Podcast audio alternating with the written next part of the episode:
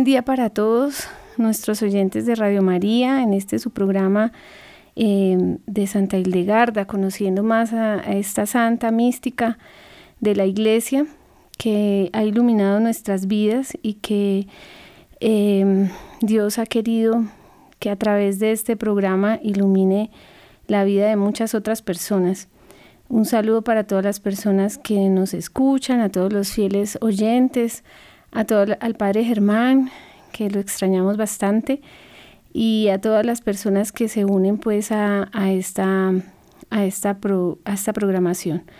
Hoy pues em, hemos encontrado muchísimos eh, personas que nos han escrito a través de, del correo electrónico y y pues veo que hay una gran necesidad de, responder unas preguntas que se han hecho y que es importante pues también que las encontremos, eh, digamos, en este programa, ¿no?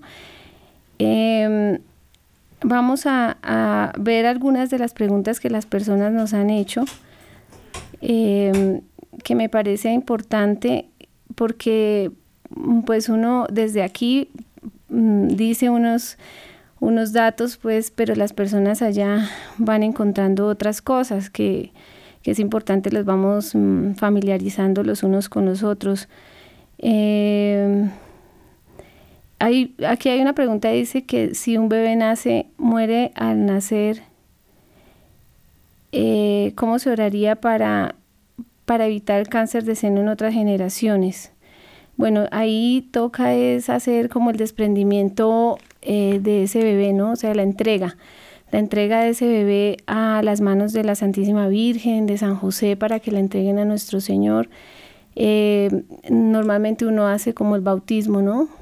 Eh, si está el cuerpo, pues en ese mismo momento se hace el bautismo en la clínica y la mamá se lo entrega a nuestro Señor para que ella pues sepa que ya como que haga ese desprendimiento. El problema del cáncer de seno, bueno, lo que hemos encontrado con el tema del cáncer, tiene que ver es con que hay un desprendimiento, pero que no se hace esa separación, o sea, no se hace ese corte entre la madre y el hijo, se sigue anhelando ese hijo.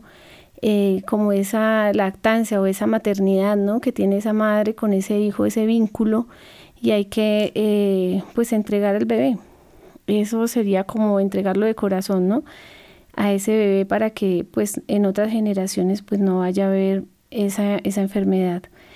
Em, habría que mirar también no solo el desprendimiento de la muerte, sino el que, que se lleven a un hijo del lado de la mamá, que su papá se lo quite o que se lo quiten los abuelos o bueno, alguna de esas cosas hasta la misma sociedad le quite ese hijo a esa mamá si ella todavía, si ella tiene ese vínculo ¿no? con él, ¿no? Esa, que no haya esa separación, eso es lo que, que puede generar esa, esa enfermedad después. Eh, bueno, hay otra, eh, hay otra pregunta, dice, la depresión, la ansiedad, miedos, viudez, patrones. Eh, Ah, bueno, entonces me preguntan que si la depresión, la ansiedad, los miedos, la viudez son patrones también. Sí, todo eso son patrones. Las enfermedades como tal, una hipertensión, una diabetes, un cáncer, dependiendo del cáncer, también habla de una situación familiar, eh, un problema de corazón, infartos, ¿sí? Entonces, si yo ya estoy hablando de infartos de corazón, de de hipertensión, estoy hablando de estrechez de corazón en la familia. ¿Qué llevó a la familia a ser estrecha de corazón? ¿Qué situaciones vivió? ¿Qué llevó a la familia a tener dureza de corazón o a tener desmedida? O en el caso de la glotonería, por ejemplo, uno pensaría que solamente es para nosotros en este momento sería comer, comer y comer y comer, pero detrás de una glotonería puede venir una una, ausencia de, bienes para, económicos donde la familia aguantó hambre.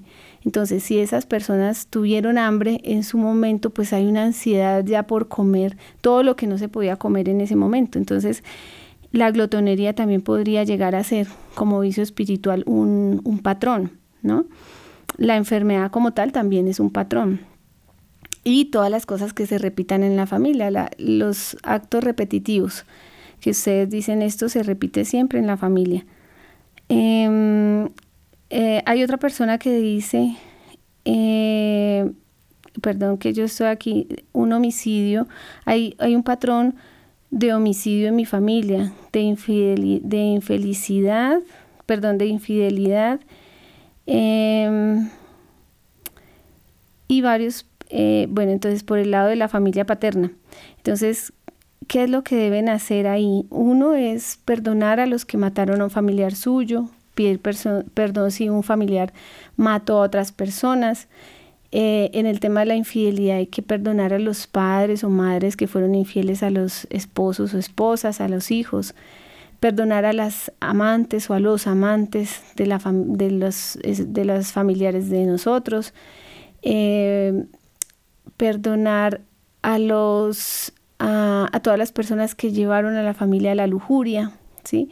Entonces, inicialmente, iniciar con el perdón a, la a los que llevaron a la familia a la lujuria, porque dentro de la lujuria está eh, la fornicación, el adulterio, están todos los temas de masturbación, pornografía, relaciones eh, con animales, eh, la prostitución, el homosexualismo, ese tipo de cosas están dentro de la dentro del vicio de la lujuria. Entonces es también pedir perdonar a todos los que llevaron a un familiar a la lujuria.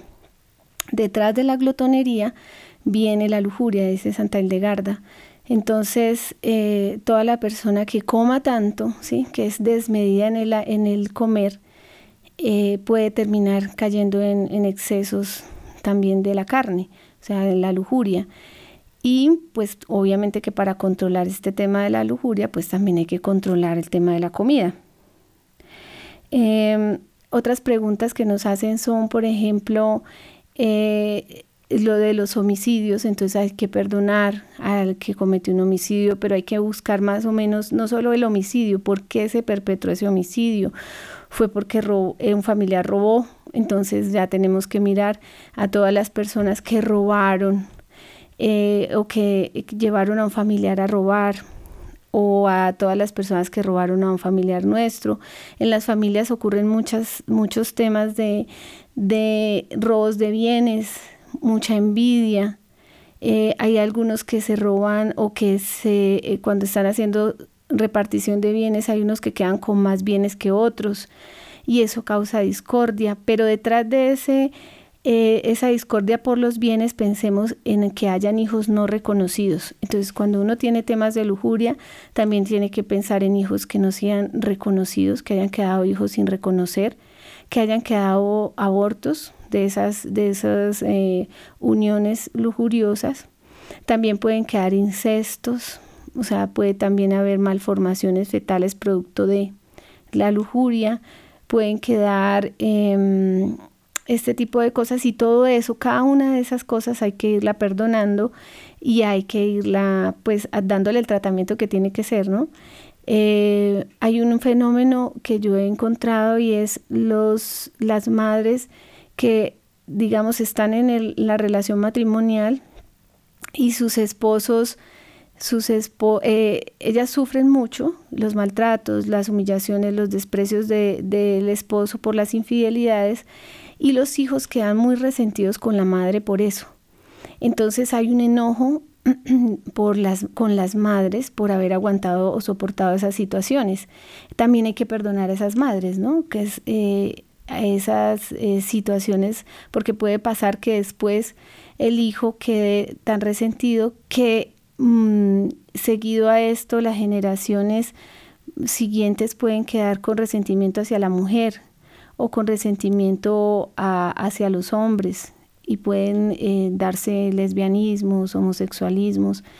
Entonces, em, hay, que, hay que perdonar todas estas cosas. Hay una, una situación que vi una vez con una paciente que ella, sin decirlo, no maldijo, o sea, no dijo yo maldigo a mis hijas, sino que dijo yo no quiero tener hijas mujeres, mm, porque si tengo hijas mujeres ellas van a sufrir lo que yo sufrí con el esposo que era maltratador y que era violento y que era infiel. Entonces ella no quería como darle ese dolor a las hijas mujeres y simplemente anhela no tenerlas, ¿no? Y todas las hijas eran mujeres y ella eh, se golpeaba la barriga, eh, deseaba que se muriera el bebé, pero no era porque no quisiera a la mujer, sino que no quería que sufriera lo que ella había sufrido. Y miren cómo este sentimiento de no querer mm, sufrir esta situación, pues hace que las hijas mujeres sientan que es mejor ser hombre. Y realmente se siente eso, ¿no? Yo quisiera mejor ser hombre que ser mujer. Hay como un anhelo interior de, de querer ser hombre. Eso mismo puede pasar cuando los papás anhelan un hijo hombre primero y es una hija mujer la que viene. Es como un anhelo de, de ese, de ese querer ser hombre porque no sufren tanto como nosotras las mujeres, no les toca todo lo que a nosotras las mujeres. Y en fin, se va haciendo como una un resquebrajamiento de esa identidad, ¿no? O sea, de ese deseo y esa identidad sexual de esa mujer y es importante también por eso eh, que se sane esas situaciones para que las siguientes generaciones también tengan un amor mm, por, por, la maternidad, por el ser mujer, por todas las cualidades que tiene ser mujer, pero también el hombre tenga eh, todo ese, ese deseo de, de su masculinidad. Hay otras situaciones de las mujeres o de los hombres Em, las mujeres que son machistas, también hay mujeres machistas.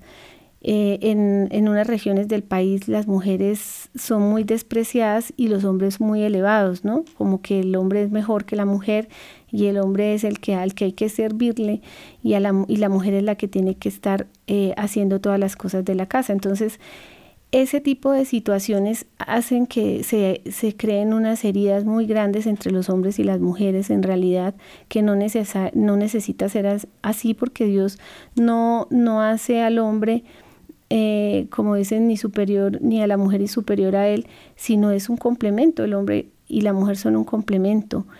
Eh, el complemento idóneo para mm, darle también esa seguridad y también eh, esa esa identidad perfecta, o sea, de, hombre o de mujer al niño o a la niña que, están en la familia. Y em, por esa razón tenemos que empezar a rescatar y a, y, a, perdonar todas estas situaciones que pueden estar causando heridas ya de mucho tiempo atrás y que van haciendo que las relaciones nuevas de pareja, los esposos que llegan a, a configurar una familia, pues ellos tienen una, una imagen desfigurada del hombre y de la mujer, de las, del rol que cada uno cumple y hacen que pues eh, no sea un complemento, no sea una, una realización de, de, esa pareja en ese vínculo matrimonial.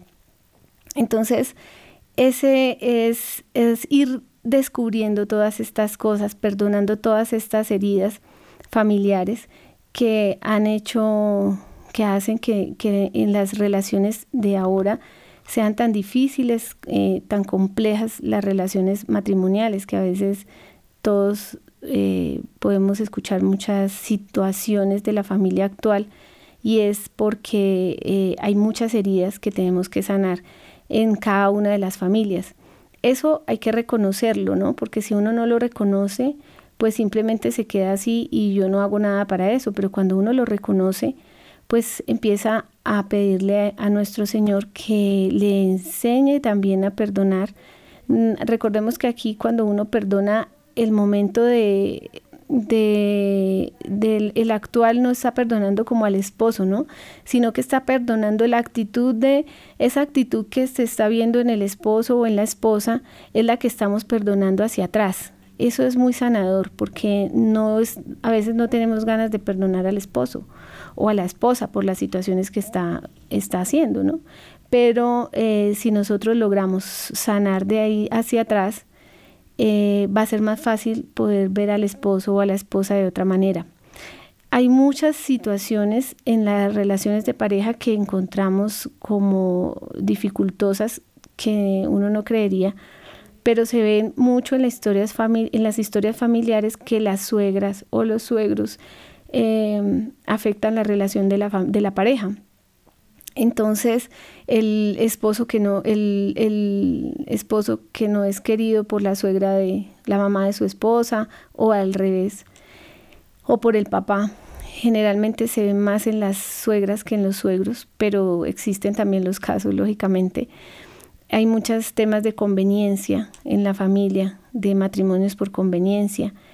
Entonces, eh, todas esas situaciones, sea lo que uno encuentre, que el abuelito y la abuelita se casaron por conveniencia, que lo obligaron a casarse, todo eso se perdona, todo eso se debe perdonar, porque es parte de la historia familiar y es parte no solo porque se repita, sino porque además hay un alma que está purgando por eso. Siempre tenemos que mirar, es, esas almas son necesitadas de la misericordia de Dios y como ya nos estamos acordando y estamos reblujando un poco el pasado, pues entonces pongámonos en la tarea de hacer la tarea bien hecha, ¿sí? es de dar el perdón de corazón, ponernos en el lugar de la, de la mujer o del hombre que estaba enamorado de otra y, le obligaron a casarse.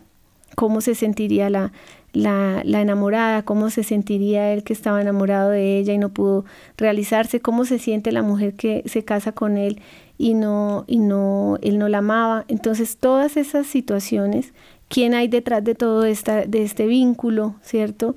¿Quién hay detrás de, de esta situación de, de, de, de, una triada, digamos, que, que en realidad fue infeliz?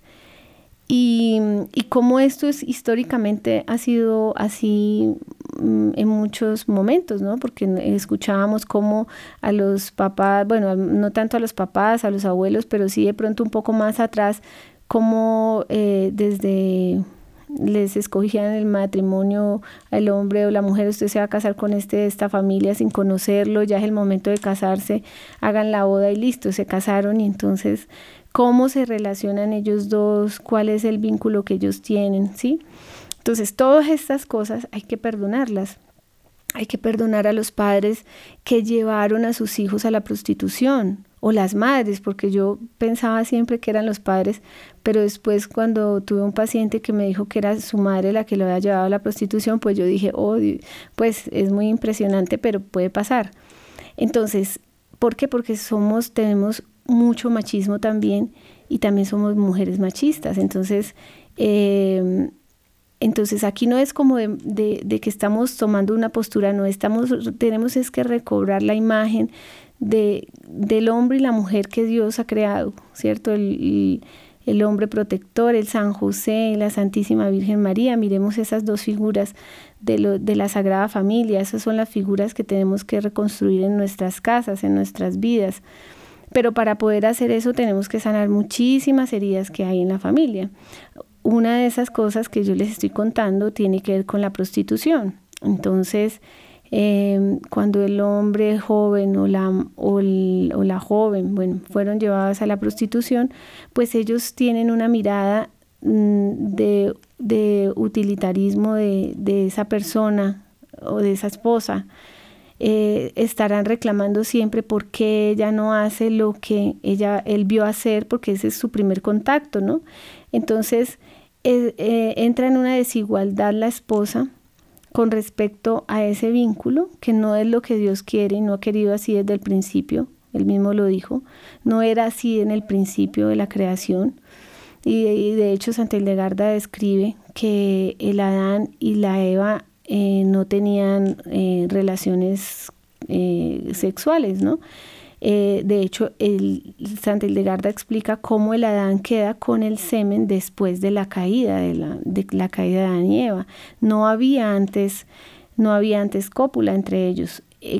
cómo se fecundaban los hijos eran hijos de Dios, hijos del Espíritu, es decir, que Dios mismo, como hizo con la Santísima Virgen María para engendrar a su, a su Hijo amado, eh, se engendraban de esa manera.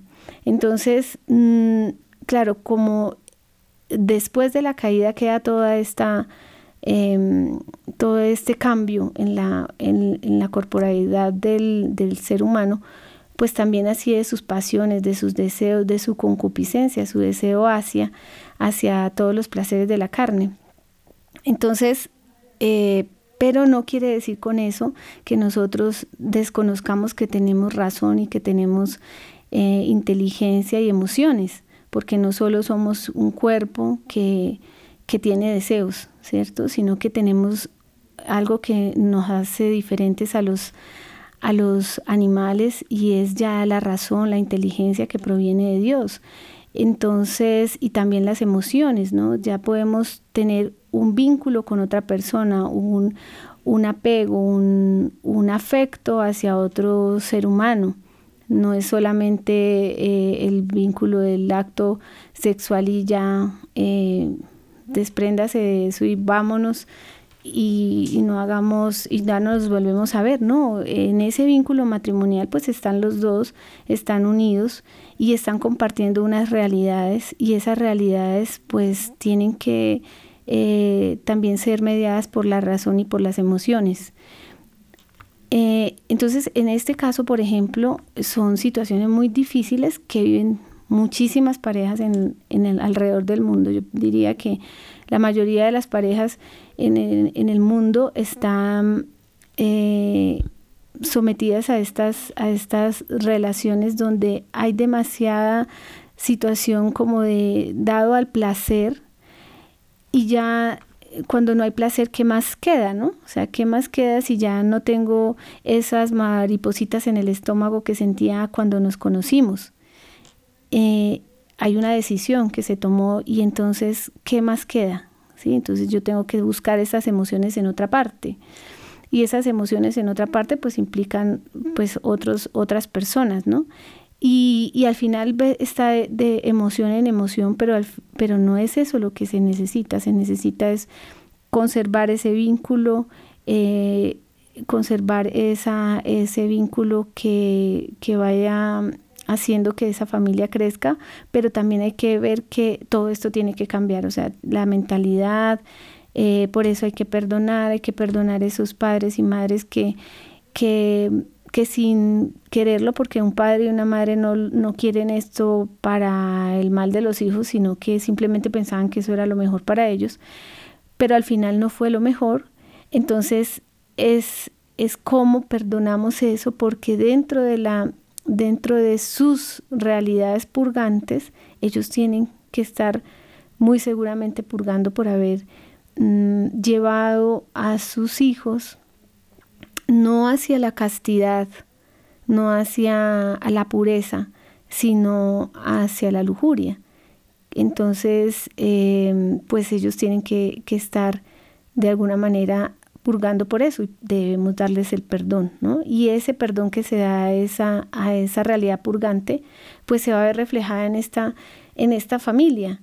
Entonces el hombre ya no va a ver solamente, o sea, a la mujer con deseo, solo placer, sino que ya va a empezar a entregarse más eh, a, a, los sentimientos que tiene hacia ella, a, a tener como una relación más de amigos, de afecto, de, de, de, sí, de afectuosa, ¿no? con esa otra persona y ella se va a sentir también más amada. Esas serían unas realidades que nosotros aparentemente eh, vivimos todos los días, pero no encontramos como el motivo por el cual, em, o sea, cómo resolvemos esto en la vida matrimonial. Pero miren todo lo que hay que sanar, ¿cierto? Todas estas situaciones que hay que sanar.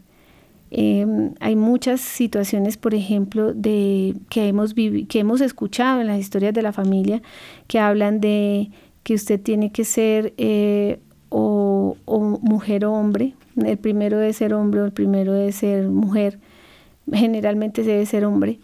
Eh, eh, antes se usaba mucho eso. O las mujeres era nadie que, una familia que no se quisieran las mujeres. Un desprecio hacia la mujer eso lo podemos sentir nosotras las mujeres en este momento. Nos sentimos, por ejemplo, despreciadas, entonces hay que orar por eso. Las mujeres que se sintieron eh, despreciadas desde el vientre materno, cuando el papá se dio cuenta de que era una mujer o la, la mamá misma, como decía yo ahorita, el caso de que era una señora que no quería tener hijas mujeres y tuvo tres hijas mujeres seguidas y eso era una tortura para ellas y el cuarto hijo era un hombre y lo iba a abortar pensando que era una mujer. O sea, increíble, pero es cierto, estas, estas cosas, aunque no parezcan como que parecen de película, existen, es una, son una realidad y, y son parte como de, de, de, estas realidades humanas que pueden causar depresión, tristeza, ansiedad, eh, sin saber por qué, sin saber el por qué. Entonces, bueno, ahí hay mucho que sanar. En la familia hay muchísimas situaciones que sanar. Em, el tema de los hombres que mm, por el machismo de sus padres y por la forma como se dejaron tratar sus madres, pues fueron permisivas o por miedo, porque también hay hombres que eh, las mujeres se han tenido que soportar algunas situaciones por temor a ser golpeadas, maltratadas. Miren todos los feminicidios que hay en este momento, que son increíbles. O sea, ¿de dónde viene tanta violencia? ¿Cómo va a ser que dos personas se unan y que termine ella muerta por, un, por celos, ¿no? Entonces todo eso hay que sanarlo.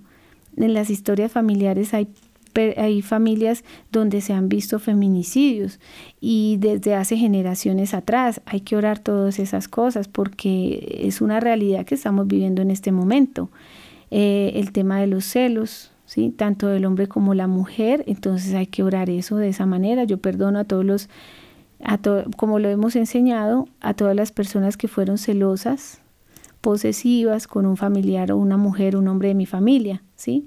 Las mamás que fueron posesivas con los hijos, las mamás que le reclaman a la, a la mujer, eh, a la esposa, que por qué no trata a su esposo como un hijo, ¿sí? ¿Por qué no le, por qué no le limpia los zapatos? ¿Por qué no le no le arregla todas sus cosas, porque lo deja salir de esa manera. O sea, eh, está bien que somos un complemento y todos tenemos que ayudarnos, pero hay mamás que quieren eh, sobre la mujer, sobre la esposa, pareciera que más fuera una empleada para él o, una esclava que una esposa, ¿sí? Entonces hay que mirar los roles que tenemos cada uno y, y empezar a sanar todo eso, porque eso viene de alguna parte. O sea, no esto no es gratuito, que esto mm, llegó porque llegó de esa manera, sino que hay algo allí que está pasando,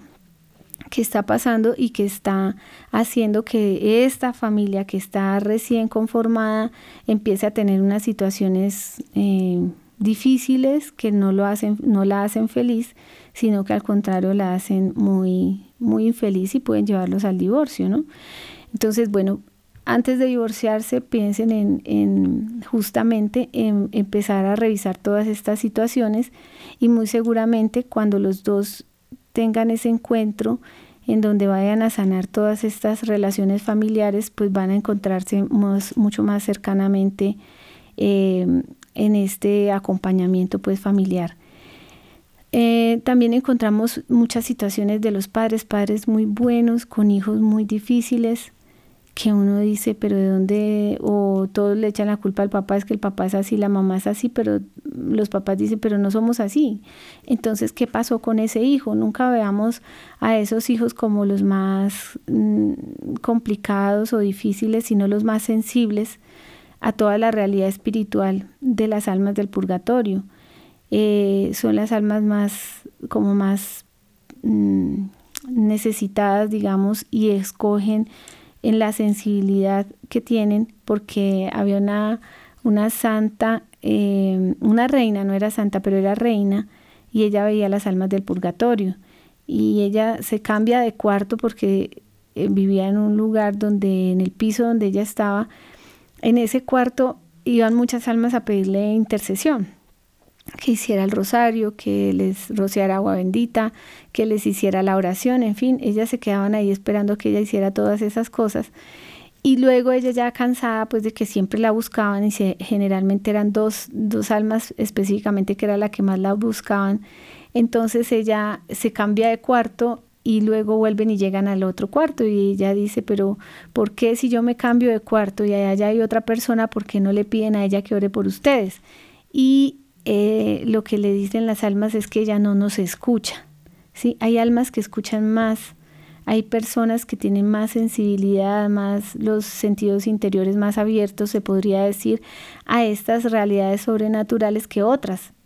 Hay otras que están mucho más cerradas a eso o simplemente se quisieron cerrar para no sentir porque era tanta la sensibilidad que tuvieron que ellos anularon esa parte y dijeron no, no, no queremos, yo no quiero volver a sentir estas cosas.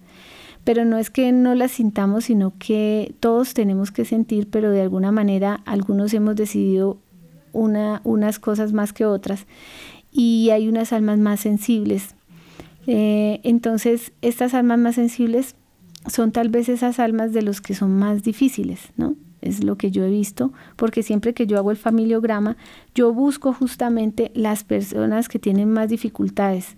Entonces, más dificultades podrían ser eh, temas de los que tienen más desórdenes sexuales, los que tienen más eh, ruinas económicas. hay uno que es el que, que en la familia tiene ruina económica, o el que tiene, mm, eh, bueno, no sé, las catástrofes más tenaces en la familia son de ese, a ese es el que le caen tan las cosas, como el que dice que, que nació como de mala, de mala estrella, ¿no? Como dice la gente. Pero ese seguramente es el más sensible, al que más hay que, eh, más intercesión hace por almas, pero que nosotros no lo sabemos. Por ejemplo, eh, las personas que tienen ruina económica, habría que también orar por las, por las eh, almas que robaron los bienes de otras personas. Eh, las, las almas, y hay una cosa que yo hago también aquí con este tema de las almas, cuando se roban los bienes, pues uno perdona y pide perdón si robaron bienes en la familia, si estafaron, porque exentos de eso no estamos em, en las familias. Entonces, hacer esa oración del perdón, pero además decir yo exonero, ¿sí? Yo exonero de pago. Mm, en nombre de mi familia paterna y materna, yo exonero de pago, porque ellas están pagando eh, una pena por no haber, como, como en el Evangelio, ¿no? Eh, el Señor que le debía tantos, mm, tanto dinero y a, a su jefe, y había otro que le debía menos a él, pero él le perdonó y este no le quiere perdonar ¿no? y lo manda a la cárcel. Entonces, hasta que le pague hasta lo último y le, le manda a recoger todos sus bienes. Entonces, hay alguien que está pagando, ¿cierto? Todavía purgante, pagando cosas que, que no, no pagó en vida. A veces las personas creen que robar, pues es muy sencillo. Yo me robo esto aquí hoy pero pues al final tengo que pagarlo, ¿sí? Y cuando lo pago, pues lo pago es en el purgatorio. Tristemente eh, pensamos que es que vamos a vivir muy bueno, vivimos muy bueno acá, pero tenemos que tener una, tenemos también tener que pensar en esa realidad purgante, porque esa realidad purgante nos mueve también a, a, evitar cosas aquí, ¿sí? Yo debo un libro, yo debo, eh, me quedé con una, eh, no sé, con un vestido, me quedé con algo, todo eso hay que devolverlo, todo eso hay que en vida, ¿sí? Y, y tratar de ser, hacer lo más justo que se pueda eh, para resarcir algunas situaciones de la familia que se puedan resarcir todavía. Si no lo puedo hacer, entonces yo exonero de pago. Yo le nombre de mi familia paterna y materna, eh, yo exonero de pago a todas las personas que quedaron debiendo dinero a mi familia, bienes, que quedaron debiendo cualquier cosa, lo que haya sido, cualquier cosa que hayan quedado debiendo, yo los exonero de ese pago. ¿Sí? Ya cuando uno hace eso, pues esa alma ya no está pagando más esa pena. Y, y, le, y le ruego al Señor lo perdone y le conceda el descanso eterno a su alma. Y, lo y bendigo también, bendigamos mucho. Miren, yo en un ejercicio que hicimos con un paciente me di cuenta que la bendición es una cosa hermosísima. O sea, mm, el decir yo perdono a, a, los que maldijeron a un familiar mío es muy importante y uno y la persona siente mejoría. Pero cuando uno dice yo bendigo a los que maldijeron, es como una fuerza muy grande en que la persona misma lo siente. Es como que si había un síntoma pequeño que quedó, ya después ya no queda ningún síntoma. Y curiosamente uno diría, pero si yo ya lo perdoné y quedo con algún síntoma, cuando uno bendice ya se quitan todos los síntomas. Entonces, después de eso, bendigamos, bendigamos a todas las personas que maldijeron a un familiar mío, que le hicieron brujería a un familiar mío. Em, y le ruego al Señor los perdone y le conceda el descanso eterno a sus almas. Y bendigo también a todas sus generaciones siguientes. Acuérdense que cada vez que uno le desea algo a otra persona, pues se le devuelve a uno eh, siete veces, como dicen. Entonces, eh, hay que, hay que, así mismo se devuelven las bendiciones. Si yo, cuando yo quiero hacer esto para otra persona, a mí me gustaría que a mí me fuera supremamente bien, pero ¿cómo me va supremamente bien cuando yo maldigo a otro? ¿Sí? Porque esa maldición pues también se devuelve. Si yo estoy maldiciendo todo el tiempo, todas las cosas, pues esa maldición eh, al final se convierte en una maldición para mí. Pero si yo bendigo y perdono a los que maldijeron y yo bendigo, esa bendición, pues también se me va a devolver. Entonces, así como ustedes quisieran que les fuera, pues entonces bendigan a esa persona y bendíganlo con todo, con toda la, la, salud, con toda la, la, unión familiar, la prosperidad, la unión de los esposos, es decir, todo lo bueno que ustedes se puedan imaginar para una persona, háganlo. Y, y, y esa maldición que era para la familia, que a veces uno, las personas nos dicen, pero ¿por qué todo me sale mal? ¿Por qué todo no encuentro salida a nada? Bueno, pues entonces esa bendición que ustedes le van a dar a esa persona, bendíganla a los que les maldijeron a la familia, en línea paterna y materna, desde Anieva hasta el día de hoy. Bendigo y los perdono a todos, pero en nombre de la familia y bendigo y los bendigo y también bendigo a todos los que, las generaciones siguientes a esas familias, de esas familias desde el día de hoy hasta el fin del mundo. En el eterno presente que Dios tiene, pues Él los va, va a hacer el cambio de la historia, ¿no? Entonces es todas las generaciones siguientes que hayan de esa familia también las bendigo, porque así mismo quisiera uno en su familia que no solo termina esta generación, pero los hijos, los nietos, todos ellos sean bendecidos también con toda la, toda, todas las, los bienes, no solo materiales, sino espirituales. Cuando encontremos personas que, que, que están vivas, ¿cierto? Y que hacen daño a la familia, pues uno no puede decir, eh, pues que, que, se les dé el descanso eterno porque ellas no han muerto, ¿no? Pero sí puede decir que se les dé la conversión. Y le ruego a nuestro Señor que les conceda la conversión de sus almas, ¿sí? Personas que son muy malas con la familia, que se han empeñado en hacerle mucho daño, entonces también nosotros podemos pedir la conversión de ellos. Y de hecho, pues es muy meritorio porque si es una persona que le hace daño a la familia, pues qué gusto es para Dios eh, ver un corazón que, que sea capaz de, de, pedir algo bueno para otro, ¿no? Y en este caso, nosotros que, entendemos cómo es estar em, en la oscuridad, porque ya lo hemos hecho, porque ya hemos estado en ella, pues poder decirle a otro que le deseamos que esté en la luz, eh, pues Dios también eh, ve eso con buenos ojos, ¿no? Entonces pidamos también la conversión de las almas de los vivos, ¿sí? Porque si ellos no se convierten, pues se pueden condenar no solo ellos, sino sus descendientes. Entonces, que, tengan su conversión. Em, había una historia de Santa Teresa del Niño Jesús que ella estando dentro del monasterio se da cuenta que hay un, un, asesino en serie que lo iban a, a ejecutar.